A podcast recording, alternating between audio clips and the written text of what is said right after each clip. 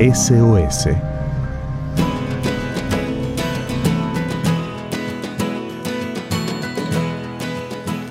Bueno, muy buenas tardes entonces amigos de la Radio Nuevo Tiempo acá en Argentina. Como les decía, es una verdadera alegría poder saludarlos una vez más en esta tarde de miércoles. Eh, bueno, para hacer esto que lo llamamos SOS. SOS. Eh, pretendemos que sea un espacio para conocer eh, a dónde poder pedir ayuda, pedir auxilio en situaciones de emergencia. Bueno, SOS ya creo que, nos da una orientación, ¿no? Cuando estamos en situaciones de emergencia, en situaciones difíciles de la vida. Así que bueno, esperamos que pueda ser de utilidad este, este espacio que lo llamamos SOS. Una vez más, Claudio, muchas gracias por, por darnos este espacio acá en, tu programa. Es un placer, es un placer. Eh, bueno, como eh, queremos compartir cada, en cada, en cada mm, espacio, eh, hoy queremos recordarte eh, que tenemos eh, a, disposición, al menos acá en Argentina, como en otros lugares del mundo también, el número de teléfono 911. ¿sí? Por si vos no lo sabías, calculo que casi todo el mundo lo conoce. Bueno, cuando tengas alguna emergencia en cualquier parte del país, eh, podés llamar al 911. Bueno, el 911, ¿qué es? Es la Central Nacional de Emergencias. Y bueno, desde, desde esta Central Nacional de Emergencias nos recuerdan un par de, consejos. Eh, primero, eh, hay que recordar de estar, de mantenerse en un lugar al resguardo del peligro que pueda haber alrededor. Exacto. bueno, si estás en una situación de incendio, de una persecución, bueno, no sé, eh, algún tipo de emergencia, em, podés llamar al 911, pero ten en cuenta esto, primero de estar al resguardo de, eh, del peligro que pueda haber alrededor. Bueno, entonces tenés que hacer esta llamada al 911 y entonces cuando te atienda el operador, eh, uno tiene que tratar de decir con claridad el lugar donde, donde uno se encuentra para que la ayuda pueda llegar de la mejor manera. Eh, este número, y hacemos un poquito de historia nada más cortito, este número fue creado en 1963 y su uso está exclusivamente reservado para verdaderas emergencias. Eh, no falta el gracioso que suele hacer una broma y las falsificaciones, bromas, que se pueden hacer eh, a, este, a este número que está definido, que está exclusivamente reservado para las verdaderas emergencias, las falsificaciones pueden ser consideradas un delito. Así que, bueno, eh, si bien tenemos esta herramienta a nuestra disposición, acá en Argentina y en otros lugares del mundo también, en muchos países del mundo, uno llama al 911, enseguida en esta central de emergencias te pueden ayudar, te pueden derivar a la policía local de, de tu ciudad, de tu lugar, para que puedan mandarte ayuda local lo antes posible. Bueno, eh, ¿Qué hacemos cuando las situaciones de emergencia eh, no se pueden resolver con un 911 en este caso? Mm. Cuando las emergencias son del tipo espiritual, del tipo emocional, de los pensamientos, del desánimo y quizá otras emergencias que, que cada uno de nosotros pueda tener. Bueno, en esta columna queremos proponerte que cuando tengas una situación de este tipo, alguna de las que estuvimos mencionando, puedas recurrir a la palabra de Dios, o sea, a la Biblia. ¿sí? Em, quiero leer un texto, recordar un texto que está en Isaías 48 que dice, el pasto se seca y las flores se marchitan, pero la palabra de Dios em, se mantiene vigente. Eh, bueno, es una, una, versión un poco más, más actual de, este versículo, de este texto que está en la Biblia, pero creo que se entiende muy clarito. La palabra de Dios se mantiene siempre vigente. Eh, y en la, en la Biblia, en la palabra de Dios, hay cientos de promesas eh, y en eso es lo que nos queremos concentrar, concentrar en este espacio, en esta tarde de miércoles acá en SOS. La idea eh, no es que yo les hable y les taladre la cabeza en este, en este espacio, eh, sino que vos, que nos estás escuchando, usted, quizá ustedes que nos están escuchando acá en la radio Nuevo Tiempo en Argentina, nos puedan eh, compartir sus propias experiencias que están relacionadas a promesas que han encontrado en la Biblia.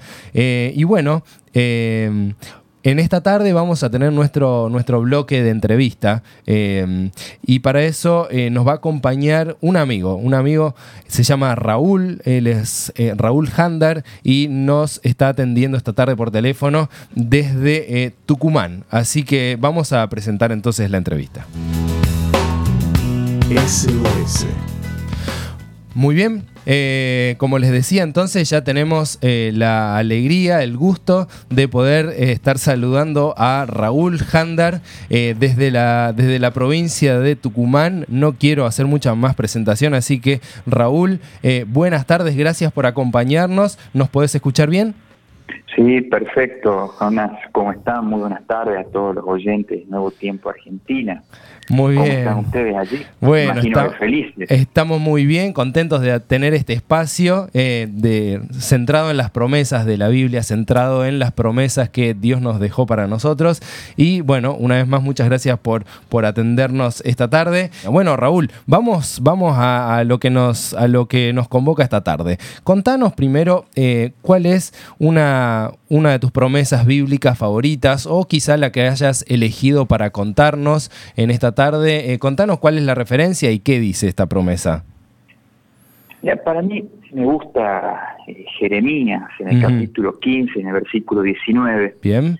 Eh, me, gusta ese pasaje, me, gusta en base a lo que alguna vez me ha ido pasando en forma personal, cuando en algún momento tuve que decidir algo y, con la ayuda de Dios pude ponerlo a él en primer lugar para, para avanzar en la vida porque había que tomar una decisión importante, había cerrado un negocio, eh, estaba de novio, teníamos planes, pero parecía todo muy sombrío, muy, muy, muy, muy feo, ¿no? Por, lo, lo que se veía hacia adelante.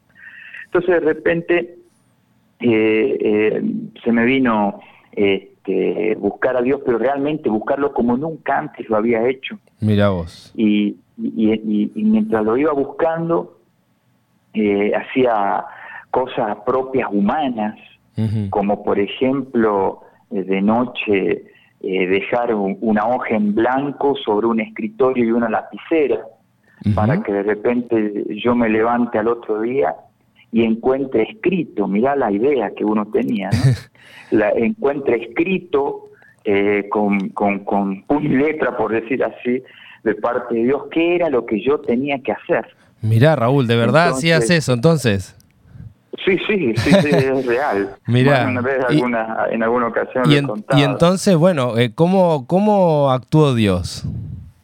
Mira, eh, actuó eh, de una manera simple, pero que me hizo dar cuenta de cómo quería que yo lo encuentre a él. En realidad él está buscándonos siempre a nosotros. Mira qué lindo, sí. Pero eh, eh, me, llevó a una persona que yo nunca más pude volver a ver, pero me llevó a una persona que me entregó, pero eso fue a, los pocos días de estar buscando la guía de Dios, y me entregó una Biblia con una pequeña cartillita, un tríptico, que era eh, una lectura bíblica que se llamaba, quizás algunos se acuerden, Paz en la Tormenta. No era una revista, sino que era como un tríptico, que venía unas preguntas y, un, y una respuesta bíblica, típica también de las lecturas que hoy podemos ofrecer en Nuevo Tiempo, ¿no? ¿Seguro?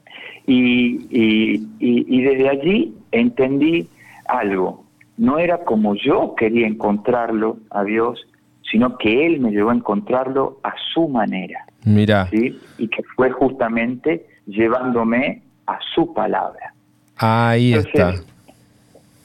Eso fue muy importante. Ahí comencé a darme cuenta que por dónde venía la cosa, ¿no? No era mi modo, sino el modo de Dios. Mira qué lindo. ¿Tenés, tenés ahí para, para recordarnos cómo era, cuál era la, el versículo? Notar algo que, en mi vida me sirvió, porque dice este versículo, así dijo Jehová, si te convirtieres, yo te restauraré. Comenzando como diciendo, a ver, arrepentite.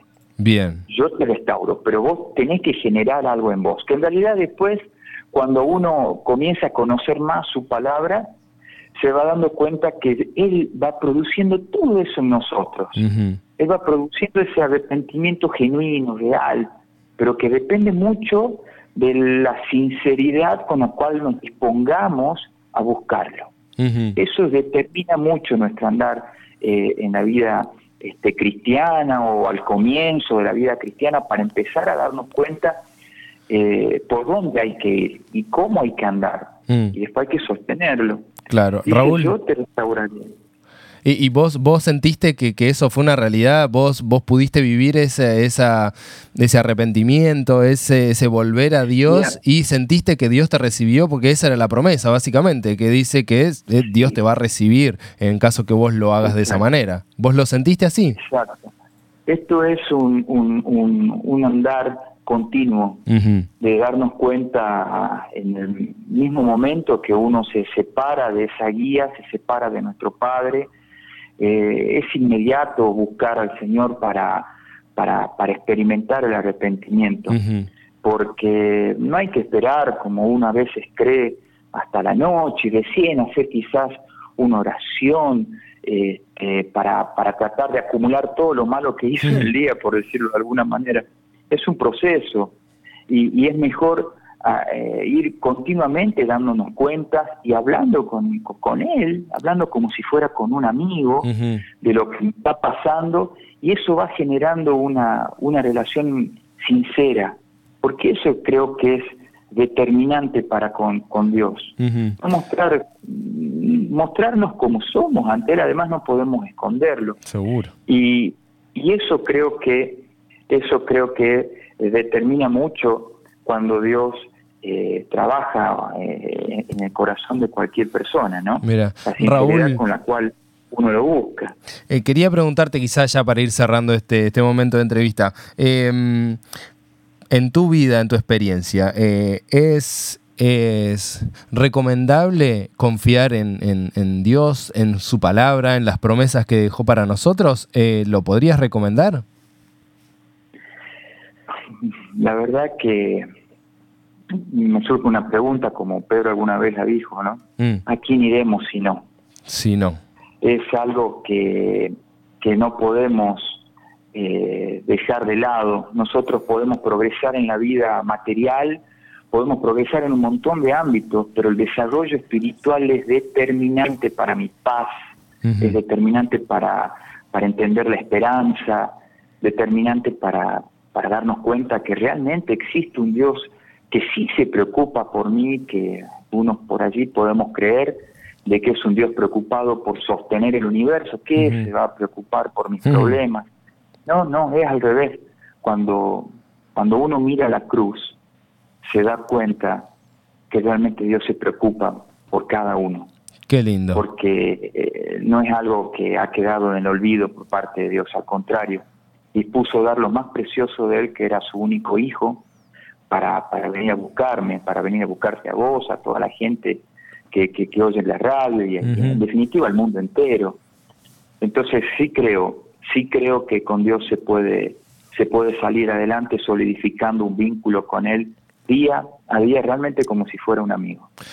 Bueno, Raúl, muchísimas gracias por, por estos minutos, por contarnos tu historia eh, y bueno, justamente por hacernos volver a confiar en la palabra de Dios, en sus promesas, eh, en la amistad que Dios nos propone. Y gracias por compartirnos esta promesa de Jeremías 15, 19. Eh, te mando un abrazo eh, y de verdad muchísimas gracias por compartir con nosotros esta tarde.